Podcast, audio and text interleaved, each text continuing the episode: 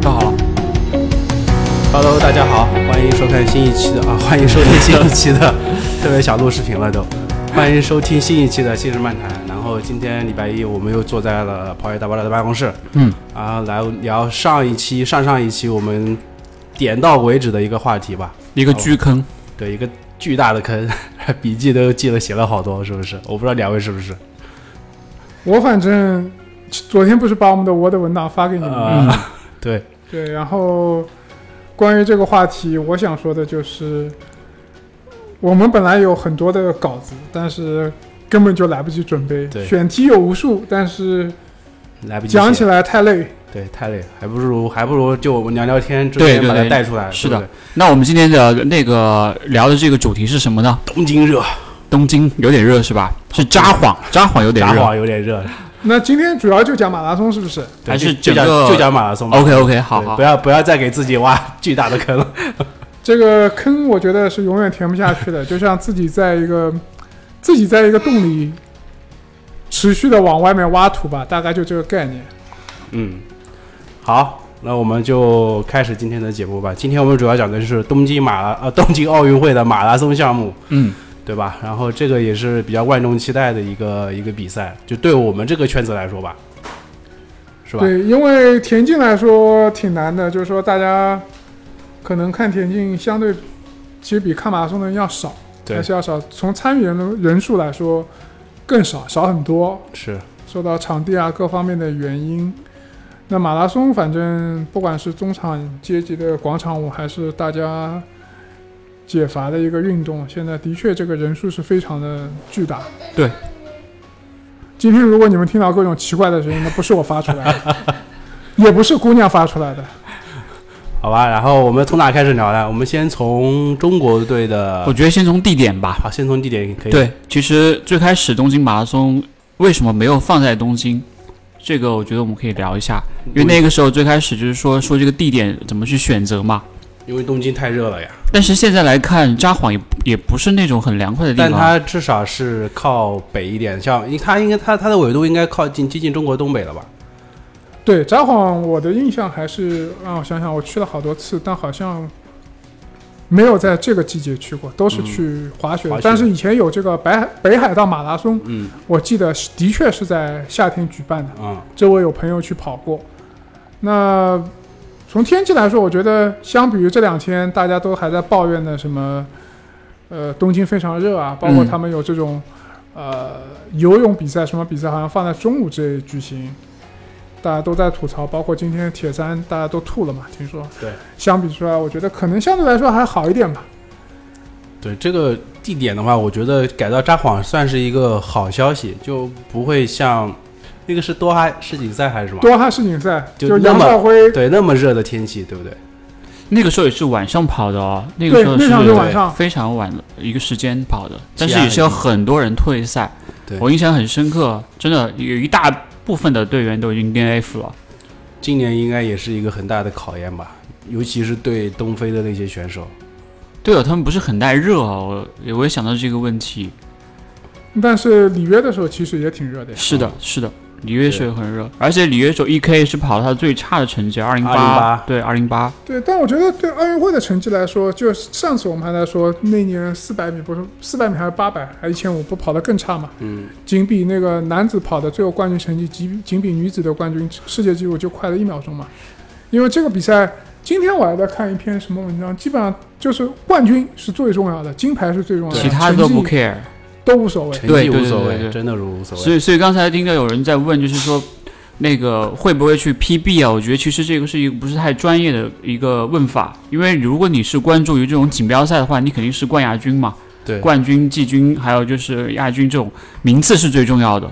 你跑，你只要跑，我只要跑赢你了，我就 OK 了，对吧？我不会去，就好像是说有人追你一样，一个熊在追你，我只要跑赢你们俩，我就能活下来，一个道理。不会去看谁 PB 这个问题，我觉得这个会比较的难。因为对于 PB 来说，我觉得首先这是一个很愚蠢的问题。这个这这个跑道是绕圈跑的，绕的大通公园好像是三圈还是四圈，忘记了。嗯，赵全本来在那个世界田联马拉松不被认可记录就不被认可。对对，那这个到到时候怎么办？是怎么算？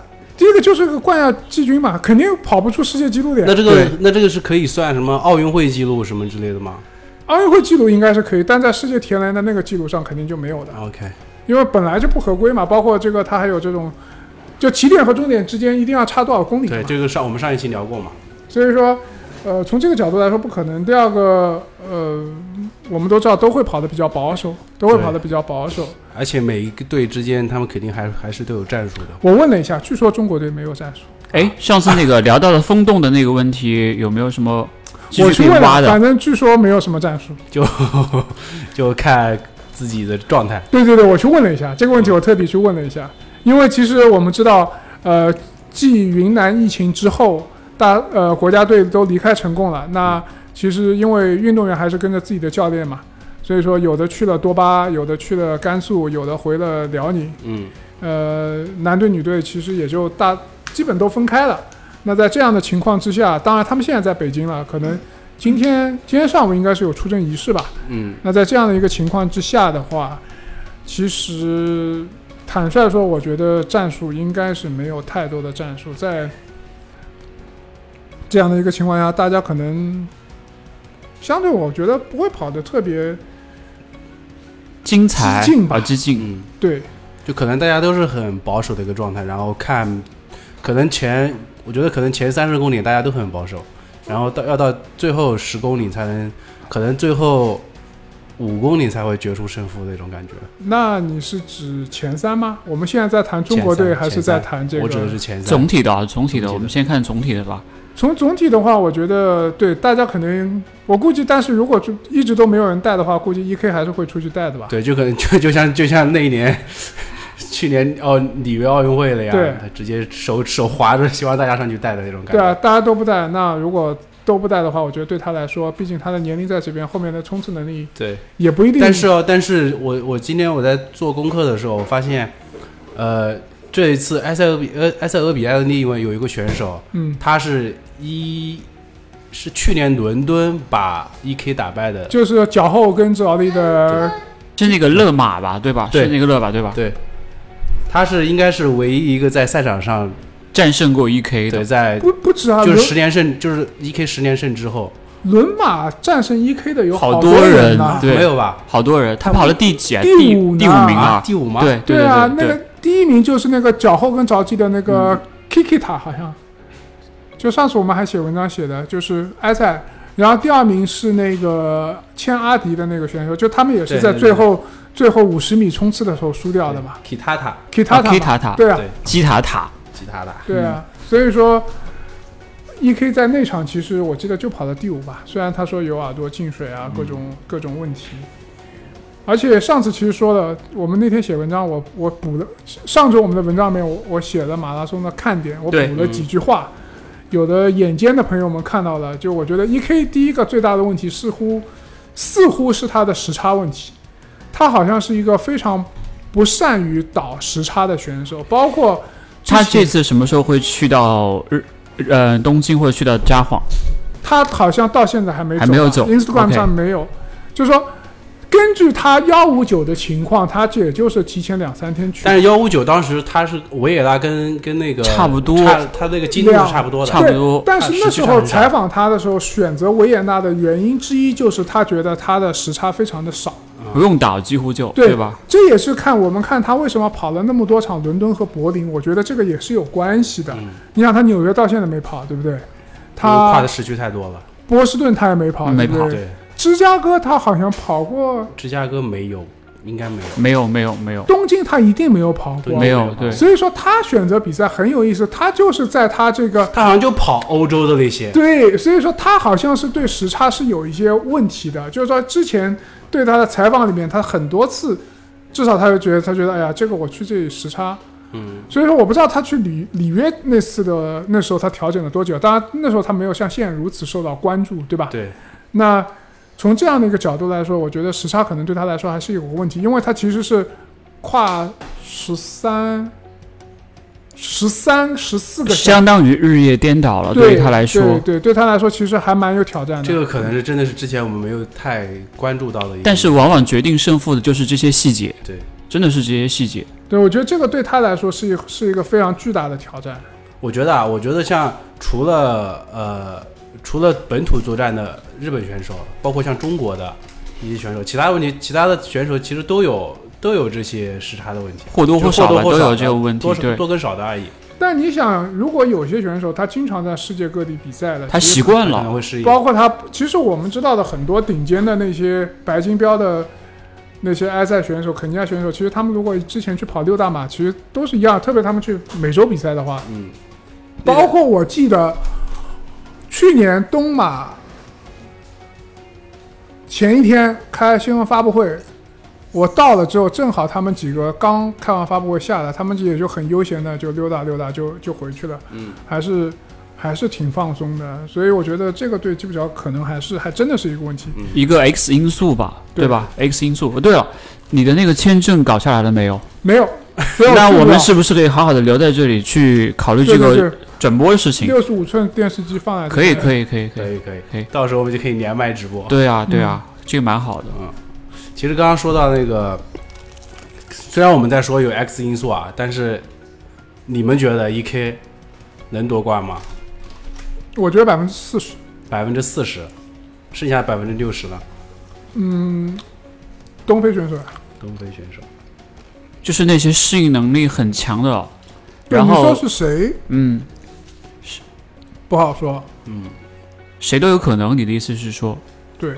就看那场比赛发挥的怎么样了，大家对吧？对，？OK，你突然来个摩洛哥选手也有可能啊，摩洛哥以前也很强，也很强，嗯对不对？嗯，就是我觉得，坦率说，我不是特别特别的看好，因为我觉得过去一年多比赛也不正常，对，比赛不正常也意味着你的训练不正常，对吧？以前 E K 一年至少出来跑一到两场大赛吧，对，你这个竞技状态还是不一样的嘛。而且毕竟这把年纪已经放在一起，而且据传他其实比他实际年纪要大。是吧？对。你说一 K 是吧？对，据说一 K 四十了。啊，对，这个实实际年看看面相可能也看不太出来，主要是。所以我觉得很多人是有机会，而且如果在这场比赛把一 K 给掀翻了，但其实无所，我觉得无所谓啊，呃，因为因为伦敦他已经有也也有过实力了呀。奥运会的关注度我觉得还是不一样。很高的，对，还有一点就是说，E K 我记得上一次什么时候采访，他说他跑完东京之后他还要跑的，他跑进跑完奥运会之后他还要跑的，嗯，他还要去美国跑跑比赛。那我不知道他去美国跑比赛概念是不是像贝克汉姆他们去打美国足球联赛一样？就是有点表演性质的那种了，已经是是吧？对，可能有一个非常高额的出场费，嗯，因为他以前从来不去嘛。对，你像波马刚刚 confirm 的，过去十个冠军都会参加今年的波马比赛，这个比较比较有看点，对真的什么川内啊、林赛啊，什么都会去。德西萨还有，反正挺多的，德德西萨有的。对，挺多的，刚刚 confirm 的。OK，那我们回到我们就是那个奥运的话题，啊，就是其实我们刚刚有说到中国队嘛，我们可以先说一下，因为这个这是我们比较熟悉的一些人嘛，就是你们觉得中国队，因为那天我也在微博上做投票嘛，虽然人参与的人不多，四十多个人嘛，就大家看好的人，像国内的话，我记得应该是董国建吧，就是他可能会在三个人里面脱颖而出，然后女生的话是张德顺，会在三个人里面脱颖而出，你们怎么看？嗯，其实很难看，我也不是很难看，就很难来判断，因为其实我，其实这段时间他们基本上是不接受采访的，嗯，你很难了解他们的训练情况，而且关键是他们这次中间又被折腾了一次，对，不是他们。不是一直待到成功了，然后中间又又离开了一个地方，所以说对大家的这个整个的状态来说很难很难很难去做判断，很难做判断。但是呢，之前跟中国选手聊的情况，他们都觉得日本选手反正内战内行，外战外行，嗯他们还是比较有信心的。但是你说具体谁能够在这场比赛取得一个脱颖而出啊，对吧？脱颖而出非常好的名次，或者相对好的名次，这个其实还蛮难判断的。嗯，因为其实我们很多对运动员的情况，我们不够了解吧，对，对吧？那你说，其实我们看到这男子三个选手里面，杨少辉对高温的适应能力是非常强的，对多哈我们都知道，对吧？对。那董国建他的比赛经验啊，包括我今天在看那个，他也是这是他的第三次参加奥运会了，心态不一样。但是比如说彭建华说他他很激动啊，这是他第一次参加奥运会，整个每个人的状态不一样吧？我觉得彭建华会不会上来又开始自杀式的那种自爆式的跑法？他应该会吸取，因为因为因为我昨天晚上在看那个中国田径队嗯，发的那个纪录片？纪录片，嗯他就有提到嘛，就是一九年柏林他跑的那个成绩，让他自己觉得是比较比较后悔，还是还是干嘛的来着？我记不清那个那个说法了。但是他有提到一件事情，就是我觉得他可能会有个经验，或者是有个教训，会在这场比赛里面重新发挥一下吧，在奥运会上面。这个机会只有一次啊，错过就是四年。对，但我觉得女子的肯定大家还是更看好那个顺顺子喽，就是对张德顺，因为但是她的实力很强啊，然后就是给人的感觉会会有很大的潜力或空间，想象空间会更大吧。当然，当然，其他的两个队员也是很强的，但是我我个人觉得还是我个人还是会更看好于张德顺这样子的。因为因为我之前看跑野写的那篇白丽的那篇文章，嗯，就给我的印象很深刻，就是白丽她是一个很很有自己目标感，很敢去拼的那种、嗯。那种，就是她可能可能在那场比赛里面没有跟任何人说他的目标是什么，但是她心里有了那个目标之后，他肯定是想要拼尽全力去达到那个那那种感觉的那个一个人。对，这三个运动员我都踩过，他们给我的统一的印象就是他们还是挺敢说的，嗯就挺敢说的，就还是蛮敢喊出自己的目标的。嗯，我觉得这点还是还是蛮有意思的。百里真是一个小个子大能量，嗯，你像他以前是跑三千障碍，瘦瘦小小，我问他体测，他体测成绩都很好，嗯。还挺有意思的一个姑娘。那张德顺，我最担心的一点就是说他的马拉松经验是不够丰富少的，对对。对，他到现在就跑了两两场，场，一场澳门。门，一场徐州。嗯，对，所以说我们知道在马拉松赛场上两个多小时的比赛，什么都有可能发生，有很多意外。对对对虽然张德顺是一个比赛经验很丰富的选手，但是在马拉松和田径场又不一样，又很不一样。不一样就是你说不准，在赛道上那个东非选手或者日本选手来突然来一段变速，就给你就给你带带歪了。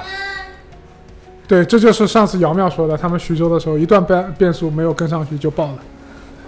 然后，然后比如说有一年奥运会的时候，某领先选手被旁边观众一抱，这个完全这是的是是的，是的，是意外是但今年有个好处就是没有观众。但是我今天看了东京比赛，观众还是有人去是很多啊看的，阻止不了啊。你要干嘛？所以就算是有人出现在札幌的赛道旁边，还是没有办法的，肯定会有人在旁观的，对吧？啊，嗯，对，是吧？这个我觉得在日本这种社会，就像东马一样的呀。嗯。东马那个时候也是说不鼓励大家去现场观战，是吧？包括像香根也是这样。对，但是还是还是会有有人人还是有对很会有很多人。，对对对对，是的，是的。好吧，那就但有有个问题就是，你们觉得，呃，其实上这个问题上我上一期也问过嘛，就是你们觉得中国队不管是男生还是女生，他们最后的一个排位，就是最后的名次大概会在一个什么样的区间？我们知道目标是前八，嗯，那我觉得从第八位到第十六都有机会吧。嗯但是我觉得，坦率说，第八到第十六可能也就一个人在这个位置里面，嗯但是是就谁很好了。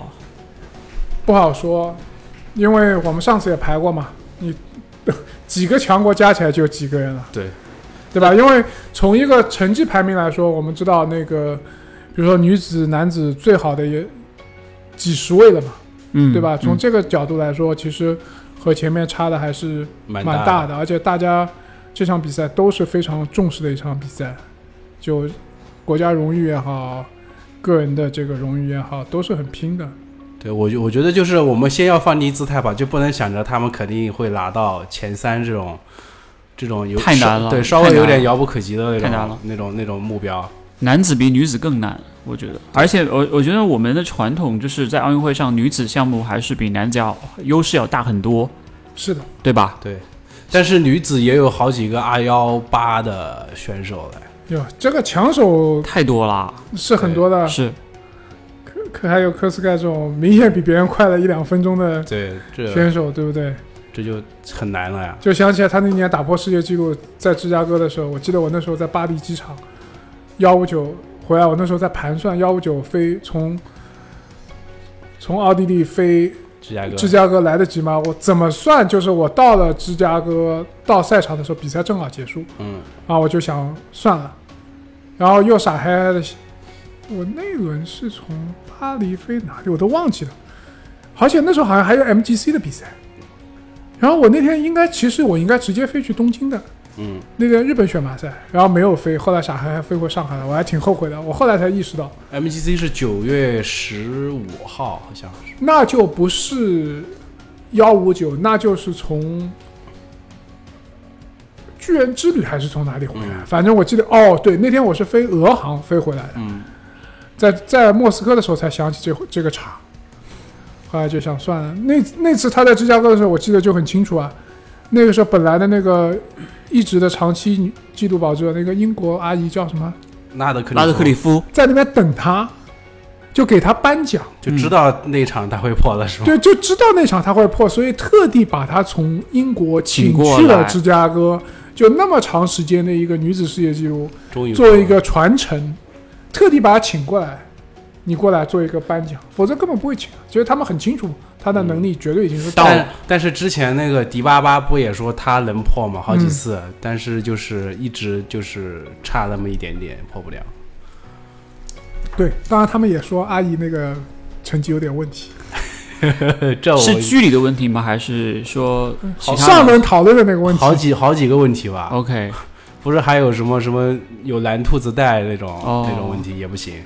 对，对，那个 Let's Run 上面最下面那个 Colin 就有一个他们的创始人之一带了他跑的那个比赛嘛，一直有一篇稿子写在上面。刚刚刚才讲到 MGC，其实我们也可以聊一聊日本的这些选手，对吧？我相信你对功课这一块也做了，因为我只关心大破节，其他人就可能没有那么多关系。而且其他那个 MGC 出来的，像中村中村将武啊，还有像服部勇马，就是这两年的状态，并不是一个特别好的那种，给人的感觉就是还是比较低调，或者说就是就他没有没有很出色的成绩，对对对对对对，这个我觉得我们可以聊一聊，就是就是我们的这个近邻东道主日本的选手的一个表现的一个展望。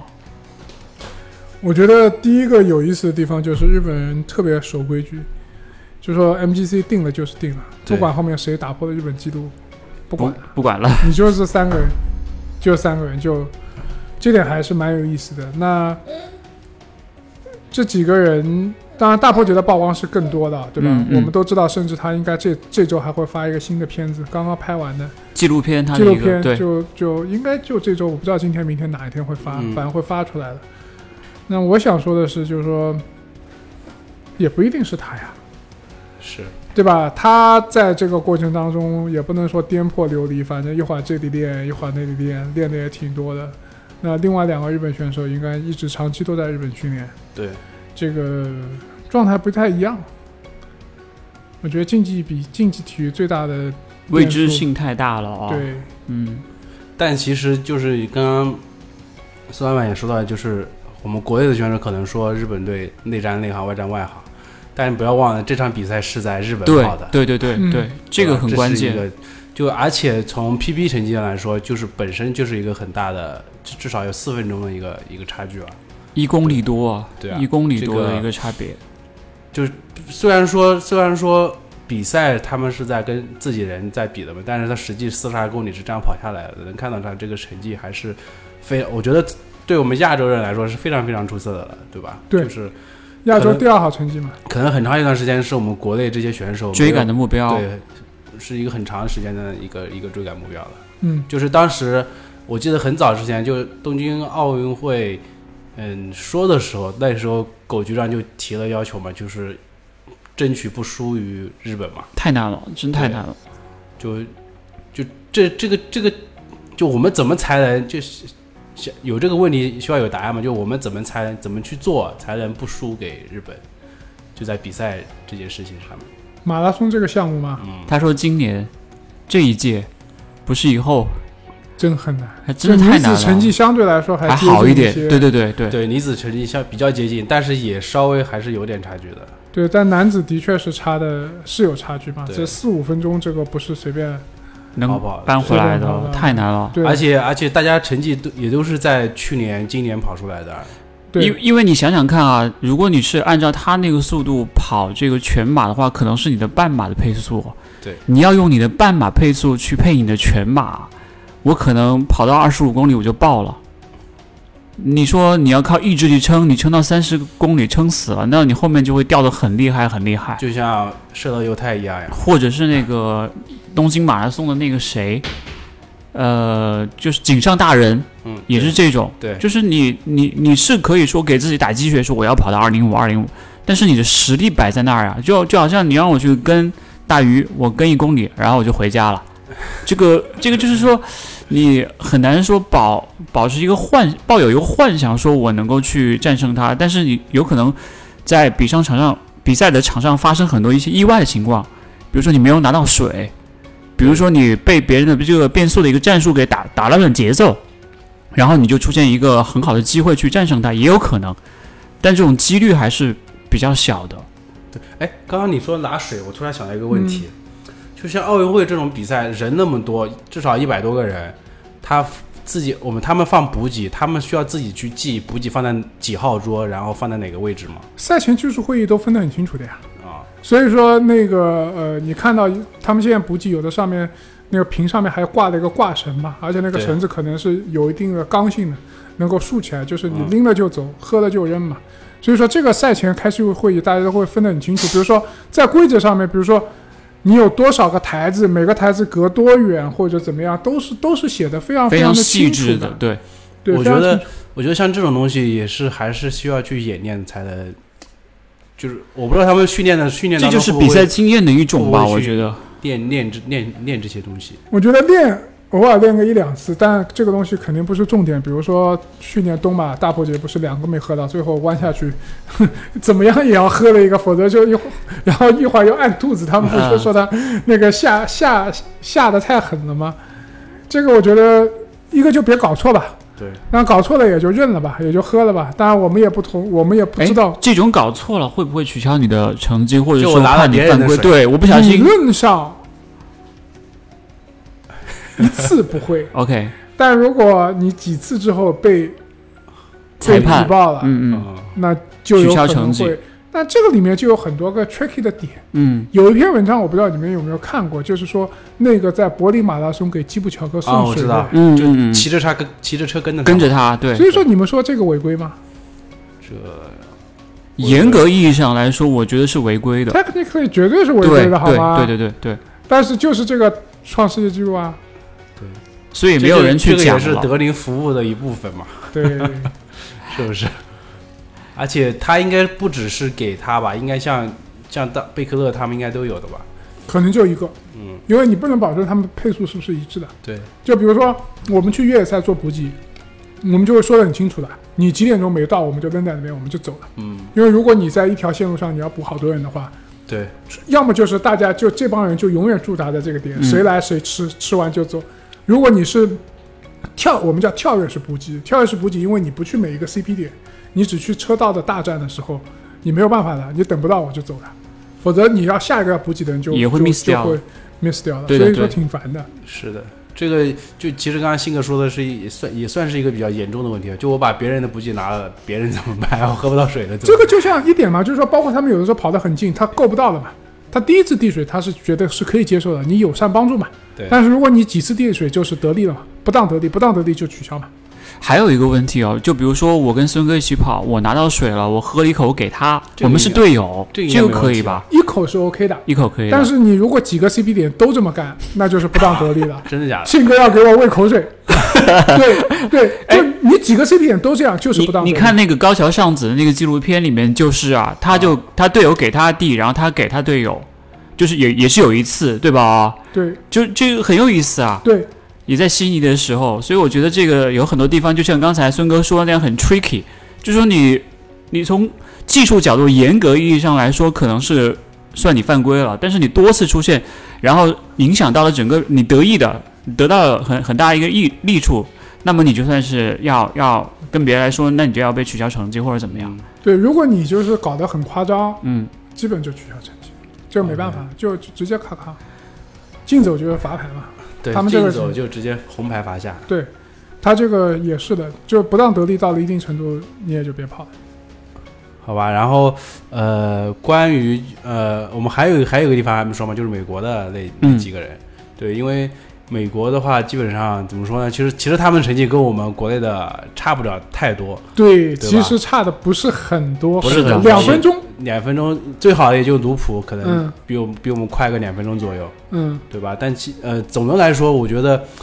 呃，如果当初定的是跟美国比，比如说不是不输给美国，我觉得目前来说我们还是有有希望的。我觉得就看美国的这几个人的状态，一个是四十四岁的，阿比迪，对老将，一个是受伤之后回归的卢普，还有一个是谁我忘记了，一个还有个男子的，本来也是没有赞助的，后来签了签了谁家？哎呀，所以你看，我们如果当我们连名字都记不住的话，真的是有点尴尬，是不是？是就是不够红。对不够红，那呃，前两天看了一篇文章，很搞笑，有人雇了雇了个私家侦探去查卢普，啊，看他最近是不是还受到萨拉查的那个教导。后来发现的的确是没有，但是啊经常什么路过他家，把什么跑步的装备扔在他家之类的，啊挺逗的。卢普把装备扔在对那个人家，对，为啥？就可能换衣服之类的吧。这这那个昨天 Restaurant 上的一篇文章挺逗的，我看了。但是卢普这个人也挺逗的，他没有社交媒体，嗯、他基本上是在社交媒体上消失的一个人，我觉得他很低调他脚后跟的伤隐患还是蛮大的，蛮大的虽然做了手术，这个我觉得就引到我们今天今天的这篇文章，就是说，其实有的顶尖运动员他们的确是不太爱社交，像基普乔格这种，我觉得是很少的。像贝克勒也不怎么发的，对对吧？当然，我今天看了一篇那个 Joshua 的文章，那个万米万米冠军，他他写了一篇为什么喜欢跑步的这个文章，还蛮有意思的。呃，但是之前也有和一些国内的教练聊过这个问题，他们就觉得就说，就是运动员，如果你有很多的时间花在这个社交上面，其实是会影响的。还蛮影响你的训练。基普乔格他那个应该不都不是他自己发的，我感觉。团队啊但我，觉得他肯定有团队，但我觉得有的东西可能还是他自己发，因为有些话他就是很喜欢是他哲理，性的，而且他就很他其实是一个很喜欢讲的人。就第当他当当他那次幺五九之后，他说出什么，我跑进两小时就像人类踩上月球的时候，我也蛮崩溃的，在现场我就听。这个这个这个比喻略微还是有一些夸张的，对，就是那个赛前的那个通气会嘛，他跟那个 Pacer 说的，嗯。他说我们一起 jump to the moon，然后再回来 celebrate when we back to the earth，对吧？是大概是这个意思啊，就是说我们一起来登月那种感觉。对，但但他每次讲话确实是比较有哲理的那种，你挺有意思的。他是喜欢看书的一个人，但有的话反正听的也蛮夸张。就是他在社交媒体上的这种活跃程度是一般人是做不到。你想大波节什么也没有的呀，大波节就偶尔发发吃吃喝喝，对不对但？大波杰他不是有个自己的那个视频吗？嗯对就是专门给他拍的，对然后还收费的那种，对，是吧？就他们，也就是说马每个马拉松运动员还要再想一些额外的收入吧。对，这肯定的呀。这，你像国内这些体制内的选手，靠赞助、靠比赛奖金，我觉得就就很多很多不在我们视线以内的，就比如说除了我们这次奥运会前三、奥运会去的这些人，还有剩下的很多人，其实他们都要靠这些。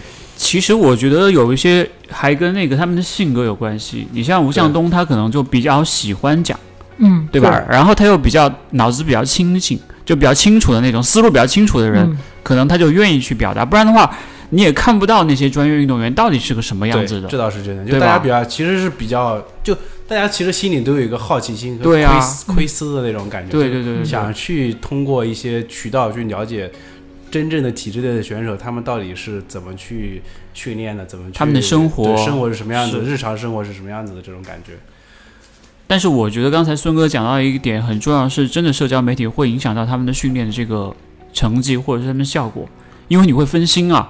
包括今天那个阿比迪那篇文章也是，他就会专注在训练上。他为什么要去高去那个东非高原去训练？他那段时间就是脑子里面只有跑步这件事情，就没有其他什么家务事情、什么其他事都没有，就一切的烦恼或者是一切要去让他分心的事情，他都没有。当你全身心的去把这个都放在这里的时候，那么你肯定能做到更好，对吧？我觉得这个还是要看每个人，就是他自己对自己的那个，就是给自己定的那个目标是什么样子。就可能有的人，就像你刚刚说阿比迪他那样，他就是能下定决心抛下一切去东非。你像基普乔格他也是嘛，他一个礼拜可能就抛下一切，就是一周七天，可能有六天都在训练营里面，对，就也也不管家务事这种。但是对于职业运动员来说，这就是他的工作啊，对吧？就好像有的人很敬业，有的人会摸鱼一样，嗯，就是每个人的 performance，就是每个人的最后的产出会不一样，就是跟你的专注有关系啊。所以，所以我觉得你玩社交媒体其实没有问题，但是如果你花费太多心思在上面的话，就会就会变得太那个什么一点。点问题，但这个问题不大，我觉得 问题不大。取决于每个人的精力充沛程度吧。因为其实职业运动员每天睡三次嘛，早上起来训练，训练完回去睡，中午一个，中午中午嗯吃饭，吃完饭下午又睡，一天要睡超过十三个小时才才够他们。恢复的对，对，就是训练、吃、睡。好，我们说回说回奥运会的比赛，嗯，好不好？就是，呃，女子的部分，其实我男子的部分，我们刚刚都说了嘛，就是你你觉得 E K 可能夺呃百分之四十有可能夺冠，信哥你觉得呢？我更乐观一点吧，我觉得他应该有百分之六十的几率拿冠军。好吧，那我就给个百分之百吧，我们可以成一个梯度的关系上去。那女子呢？科斯盖科斯盖啊，斯盖，好吧，对，那大家这个实力太强了，有点。大家应该都比较统一的这个点。嗯，就是那除了科斯盖之外，你们你们觉得对女子还有哪个是比较亮眼的人物的存在？就是日本的选手，还是美国的选手，还是东非的其他选手？我觉得还可能还是东非选手吧，因为嗯从这个实力的角度来说，差别还是蛮大的。蛮大的。对对，这个商业价值是一方面，但是从实力的角度来说，的确他们是很难被撼动的。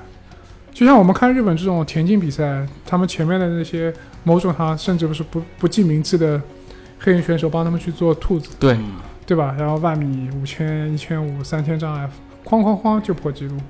这个我觉得在绝对的实实力面前很难很难比吧。毕竟像高桥尚子这样的人非常的少，非常非常的少了，而且这几年女子的水平其实还是有一定程度上的提高的。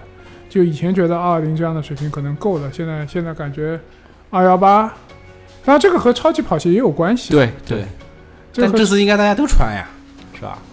呃对，理论上都穿。是啊，我想到一个特别有意思的点，就是我们肯定也会关注这一届奥运会男子、女子的这个冠军的跑鞋的归属，嗯，肯定很有意思，因为这是一个很好的营销的点啊，嗯，对吧？对，我觉得这个我们可以聊一聊。嗯就比如说，除了那个，因为去年奥运会的时候，其实就已经有过一大波的营销了，像 Alpha Fly 那个时候就是为了奥运会，谁知道推迟了。嗯，对。现在看来，东非选手似似乎还是喜欢穿 Next，但是亚洲选手好像更喜欢穿 Alpha Fly。然后那个第二个，我觉得，因为第一个就是啊，最关键一点，国家队参代表国家参赛一定要穿国家队的品牌，就是说，呃，比如说中国一定要穿 Nike，那那如果是像那个李子轩，他签的斯凯奇，他会还是穿 Nike 吗 OK OK，哦那他需要贴标吗？好像是的，好像是这样。不贴啊，不贴标。OK OK，如果他穿斯凯奇，他要贴标；但穿 Nike 一定不贴标，因为你的全身上下都是国家队的赞助的运动品牌。是的，因为因为这次那个特步不是给不是发了那个新的那个二代嘛，但是这些这些鞋他们去比赛都不穿的。对啊，像李子轩那个也是啊，肯定会。刚才那个我就看他上面不是讲，就是他那双那个伊利那个鞋也是要就是东京配色，就是什么一姐专属配色之类的，因为这是一个很好的营销点啊。对，但是所有人都都中国队都要穿耐克，在我能在我能够理解的这个范畴之内啊，嗯，是吧？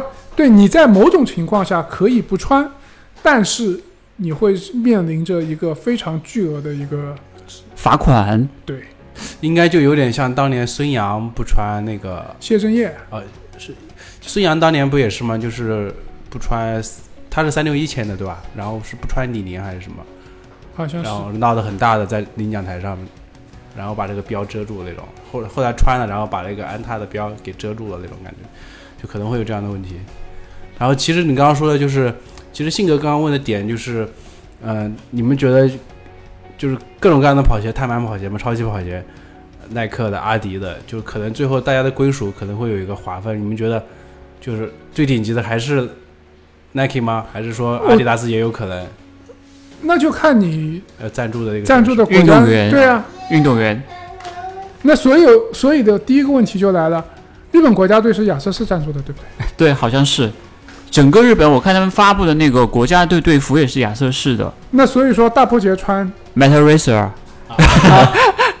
大伯杰应该不管吧？他他他属于体制外那个队员那你员。也是代表国家参赛。对呀、对呀、但是我不知道日本的规定是怎么样的，中国的规定是很严格的，对对对对对，所以说这会是一个问题哦。嗯，很哦 tricky 的问题，我们都没想到这一点。那因为埃塞是这应该也是耐克吧？肯尼亚是耐克，我知道。肯尼亚是耐克，埃塞是耐克还是阿迪？哦不是。这个想一想，贝克勒的服装，贝克勒是耐克呀，贝克勒他自己是耐克呀，贝克勒以前穿黄绿颜色的时候是什么牌子？那是那是阿那个时候是阿迪。所以我觉得，黄绿配色是国家配色啊。所以我觉得八月八号的时候还有一个很重要的关注点，就是他们所穿的鞋，我觉得会很有意思。对，可以对吧可以到时候看一下。对对，这肯定会看的嘛。是，真的很有意思。像大波鞋穿什么鞋？像阿迪亚斯是吗对，啊，像 他应该从来没有穿过。对，我觉得也是那从。小到大肯定穿过的好吗？但是他比赛参加比赛之后应该很少穿，很少穿了，真的那而且如果是这样的话，真的现在就开始适应适应了。早就适应了，不可能在现在了，就适应了不知道多久了，好吗？但这个会有个问题啊，就是有的人就像你刚刚说的，有的人他穿亚瑟士，有的人穿 Nike 的超级跑鞋，就中间可能会有差距，就鞋跟鞋之间会有差距的。对，但我觉得亚瑟士的新鞋很好穿啊，这这我没穿过就不知道了。非常好穿啊。我觉得这这一代好几双鞋的水平已经是非常非常高了，非常非常高了。就是越来越接近到那个，就是像 Nike 的那个那个那种水准线了。对我觉得就是说对我来说，现在选择鞋的困难困难程度会会比以前要高。就你可能放在可选择度越来越多了。对去年前年你可能就穿 Nest 对，但你现在我我会穿别的鞋去跑比赛，因为我的确穿下来很不错穿下来，我觉得非常好。所以所以他下一步尊哥肯定是 C 顶我们阿迪达斯的鞋了，对。随便随便拿。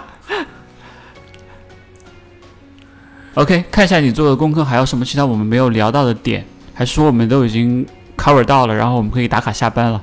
这太早了吧，打卡下好，班。那那你再说一个，我们继续。我觉得，对，从一个，还有比如说，呃，运动员他们什么时候到，其实还蛮有意思。比如说我这，呃，中国的话应该是七月三十号才飞，好像。对，然后那肯尼比赛很很早嘛，比赛八月七号、八月号。然后肯尼亚的话都不知道几号才飞。然后因为田径队飞，因为有些是跑是田径赛的，啊对对，他们分批的嘛。对，但是大家都都包机先包到东京嘛，然后再分开走嘛。那然后比如说呃，肯尼亚你都不知道什么时候，但大部队应该已经一早就到日本了，我记得。他已经回日本了，对吧？对一早就回日本了。所以说到的不一样，还会有很多新的意思的点出来。但是从整体来说，这么样的一个早上还是很热，五点钟，五点五点钟应该还好吧？就除除非除非气压很很很低的那种闷闷先比的感觉。先比女子，再比男子，子对，可以期待一下，真的可以期待一下。嗯，的确值得期待。对，就看看，就是大家其实都沉寂了一接近一年的时间，没有参加好好参加比赛了。对，但是这场比赛不知道呀，我不觉得会有一个特别好的成绩，我还是觉得就可能搞个二零七、二零六就差不多了。甚至是二零八，主要是拿冠军啊，对保冠军就够了其他的都不用谈，因为你冠军到手，你房子到手了，对吧？赞助商就到手了，是不是？是的，这些问题都解决了，小孩上学的问题也解决了，对吧？户口也搞定你。最近都在思考一些什么问题？对，很很现实的问题嘛，对吧？就就对于一个运动员来讲，这个确确实实就这样子啊这。个荣誉太大了。对，这奥运。会金牌的荣誉，就不不只是金牌啊，银牌、铜牌，就是前三名这种荣誉奖牌的荣誉荣誉分量太大了。我觉得能够成为一个奥林匹克选手，本身就已经是对，无上的荣耀了，真的。已经就已经是在国内是已经所以，所以我想挖坟了，就是说那个我要上奥运的这个事情。我要上奥运这个这个是啥？对啊，这个搞得我很，我本来是好好训练，想要上奥运的，现在没机会了，谁赔我钱？这个故事应该是这样，这也不能怪这个这个主办方这个公司吧，当然这个项目也没有了，就可能想法是当时的想法很好，就当时之前奥运会是有 A 标、B 标的嘛，就比如说什么二幺九、三零啊这种嗯，也可以去，也可以去，那时候是照顾这个一些落后的落后。国就像这两天有篇文章刷屏说一个什么地方的什么一个游泳选手，啊，一百米自由泳游了两分钟嘛，就六个九个月之前还不知道游泳是怎么回事嘛，可以发外卡嘛。但今年有些比赛还是发外外卡，但田径今年没有，嗯，而且田径今年所有的成绩的达标线都很高，非常高，都非常高。对，你想日本也不是所有的比赛都有人参加的嘛，我们中国更不要说了，对吧？那之前大家觉得，比如说跑个什么二幺，那时候是多少？二幺几三零啊，我忘记了。大家觉得还是有机会的嘛，大家可以拼一拼的，因为那时候按照以前里约的那个成绩来说，A 标 B 标是可以的。但是后来世界田联规矩一改，一刀切，相一当于是，刀切就结束了嘛。二幺幺三零的时候大家都在担心中国能不能去跑呢？对对对不对还那个时候是有这个担心，对，确实有，还在还在考虑业余业余选手嘛，根本根本不会去想这个事情嘛，对不对？就大家可能想的太太天真了，就想可能我们连达标的人，就像这次万米一样嘛，对啊，万米没有人达标啊，男子对啊，吧？你想那个，五千也没有，太惨了，太惨了。你想那个女子王春雨也是在上虞的时候砰砰砰最后跑进的，对吧？包括三千障碍，这些都是大家都是搞得非常的辛苦的弄到最后，所以说在这种情况下，这个一个就是说世界整体的水平的确在提高，对，那在这种情况下你跟不上，那你只能没有参赛机会吧，这个是很很现实的一个问题。挺伤的其实，对，但这个就和我们中，就像你这两天看奥运会乒乓球比赛好了，什么五十岁的上海阿姨代表奥地奥地利来打来打，昨天那个男女男女比赛，这个两个山东队，两个同是山东队退役的来打中国，代表加拿大，后面背后衣服都是拼音的名字，我看了一眼，这黑的是什么国家？对吧？这个是没有，在某种程度上是没有办法的，在某些项目上面，它的确就是有国家的巨大优势嘛。对这就说明我们在某些条件下面你说我我开个脑洞啊，你说我们可不可有没有可能说马拉松引入一些规划对，当当年不是有好像有有说过这个，就从非洲拉一笔好像有这个说法的吧？拉一批人过来，我们规划一下。因为、哦当时是因为是跑那个亚洲纪录，还是说那个亚洲纪录那个？卡塔尔就是那个规划的对呀，对巴林选手嘛，对啊，巴林林巴林的摩洛哥选手嘛，反正反正那个亚洲纪录就是对规划规划出来对对的规划来对的然后就也也，反正就是有点很酸的那种感觉，不想承认那种那种感觉。对，包括韩国有一个选手也是非洲规划的，我记得的。然后他本来要跑奥运会，好了，受伤还是干嘛，反正最后好像好像也没跑成。嗯但我觉得我们国内对这种规划选手的看法都感觉中国人还是比较在意自己的那种 血统的。但是现在你想，足球多少规划了，对对对，足球有的对，对吧？不是足球，主要是我们实在是太弱了，不规划不行了。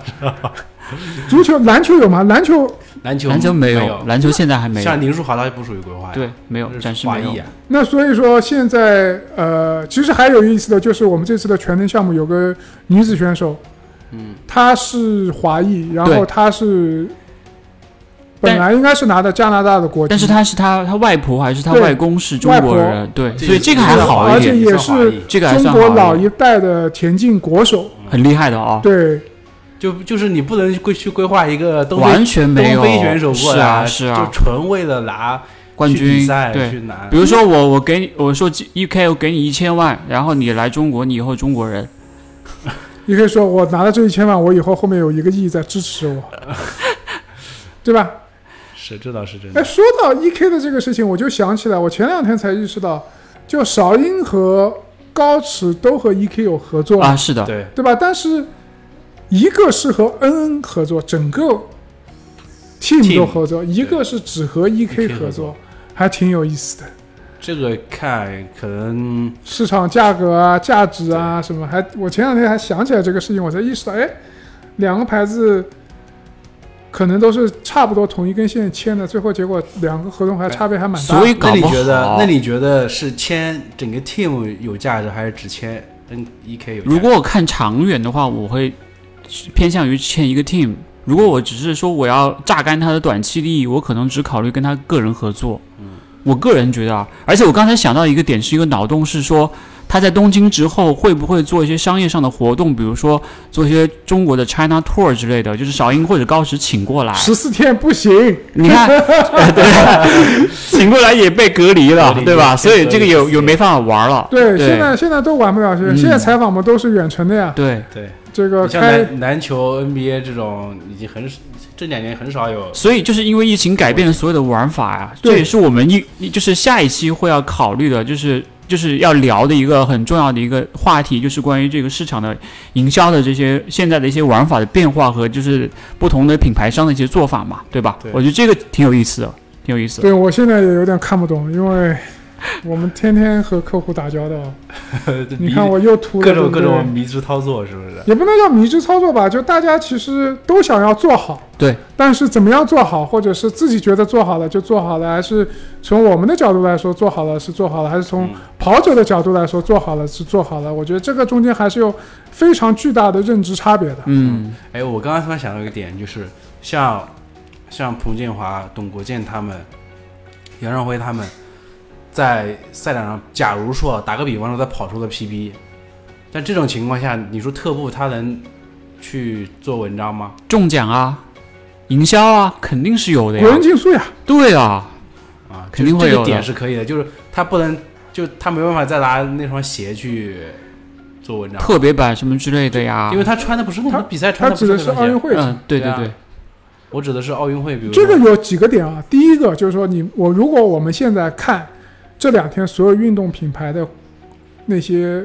我们叫这个快速广告吧，嗯。其实应该有个专业名词忘记了，就你会发现有一个很很典型的现象，它比如说李宁第一天比赛射击之后，他出了广告叫说一不二，嗯。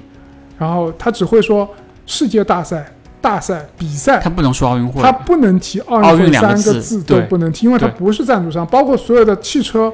那个沃尔沃前两天出了一个广告，也是，就是你不能提这两个词的，嗯，你只要只提了，就有问版权的问题。就是你违规了，你要罚钱的，你侵犯了赞助商的利益嘛。嗯，做到最那我那我们这次直播会有问题吗？呃，我们现在还是亏损的，所以没事。我觉得做的最好这种这种擦边球营销就是 Nike 啊，对吧？对，就是像那个零八年，我记得最清楚的就是那个，呃，官方赞助商是阿迪嘛，但是大家好像觉得那届奥运会像是在 Nike 在办的一样，就是很多很胖非常好的那个营销的那些东西都点都出来了，然后又能打到你的心里面，对的，包括像刘翔那个，对，所以说，呃，他们一般是这样，比如说在奥运会的期间，比如说 Nike 的广告公司和 Nike 的人，比如说可能就二十天不回家的，就天天在一起，天天在一起，可能就回去洗几个澡。因为我有几个朋友就天天投到在零八年或者在一二年的时候，他们就在一起工作的，就就那段时间就就基本上不怎么回去的吧，就很非常非常的忙吧。嗯所以说，马拉松两场比赛还挺有看头的。对，嗯，呃，当然了，前面的田径比赛可能看头更大，比如说哈桑一个人要干三场这种。对，我觉得这太疯狂了，预赛加决赛，而且很多是两枪，对吧？对都要两枪，而且我感觉中间最多好像就休息一一两天吧，好像是。对，这样的强度恢复得过来吗？这就要问莫法拉了。当年他也是第一第一枪跑五千，最后第一天跑五千，最后一天跑一万的嘛。所以说，当然，赛程肯定对哈桑没有什么特别的优待，但是我觉得他既然这么爆，他可能就想疯狂的来一次吧。对，就说不定就就就成功了。卢普那年也是啊，跑一万万米啊，万米和那个马拉松他万米是第五铜牌吧？还是第三马拉松是第五？我记得我之马前，马拉松拿第三名也是铜牌。那万米就第五。我记得我之前写过一个很老的一个一个人，他就是大像田径大满贯一样，就五千、一万，然后马拉松全拿了奖牌，太厉害了，就是在在，在同一届奥运会上面，太厉害了。五千、一万，然后马拉松，那肯定是蛮有年头的。蛮有很很有年头了。我现在想要做到这点几乎是不可能的。对，但现在这种竞争的激烈的情况之下，太难了，太难了。太难了。唉不过我们可以，虽然很难，但是我们可以期待一下，嗯就是真正到比赛那一天，大家的表现是什么样的？时间非常早，就是可能到时候看起来路上都还有路灯的那种感觉，虽然也是绕圈，对，要么这样，我们一边骑自行车一边看转播。算 了算了。重点是我们要把转播给转出去，对不对？我们可以提供一下我们自己的观点跟看法在那个比赛里面。反正我觉得有看头，嗯，肯定有的，但比赛刺不刺激，成绩大家不要抱太高的期望。看我觉得。我觉得如果说 如果说当初如果说贝克勒真的能来参加的话，就是这个比赛的看点还是很很大很大的。嗯，这有可能。因为呃，我我那我今天在在看一个那个就是 Kitata 的那个那个人，嗯那个他说他当时击败呃基普乔格的时候，他就说嘛，当时所有所有人的关注的点都在贝克勒跟基普乔格身上，就没人关注我们对这样的一群人嘛。就是但是我们也是在努力训练的，也是在认真工作的，对啊，也是世界前十的水平啊，对吧？都是。就有了这样的今天的这个成果。对，所以就是很多时候我们不应该把我们的目光锁定在一两个人身上嘛，就说不定就有黑马出现了，在奥运会的赛场上。我觉得黑马几率还是蛮高的。嗯，我觉得这场还是蛮，我觉得坦率说，我还是觉得基普乔格老了。就包括是我们在看上一段时间他那场恩恩的比赛的时候，嗯他后程虽然没有人跟他 PK 了，但他后程你也会觉得他最后的几公里的配速是下降的。嗯，那场他是跑了二零四对吧？二零四但是他以他的这个水平，我觉得跑个二零四，在这样的比赛，相对压力，所有东西都根据他的要求设置的话，嗯我不觉得也是一个特别特别强的一个状态啊。我觉得可能真的是幺五九这件事情，就是连场破二，这个企划给了他很大的压力吧，可能压力也好，信心也好，都一起来了嘛。对，就可以期待一下，好不好？对对，嗯，好吧，那我们今天呃聊得很碎啊，就是大概反正就我们自己分享一下我们自己的看法，也没也没有很系统性的讲什么东西，就是具体大家可以等到比赛那天我们一起来聊。然后女子是八月七号早上六点，北京时间早上六点；男子是八月八号的北京时间早上六点。周六跟周日大家可以早点起来，我们一起看一下这场比赛，看这场比赛。对，对，一起来看这场比赛。嗯到时候提前我们央视肯定是会转播的哦，央视央视应该会转应该播这场。会转播吧？不知道，反正我们肯定会去非官方的转播一下这这场比赛，好不好？然后我们我们可以提前，到时候提前把我们我们这段时间会讨论一下，看到底怎么弄，然后会提前把相相应的规划给发在微博上。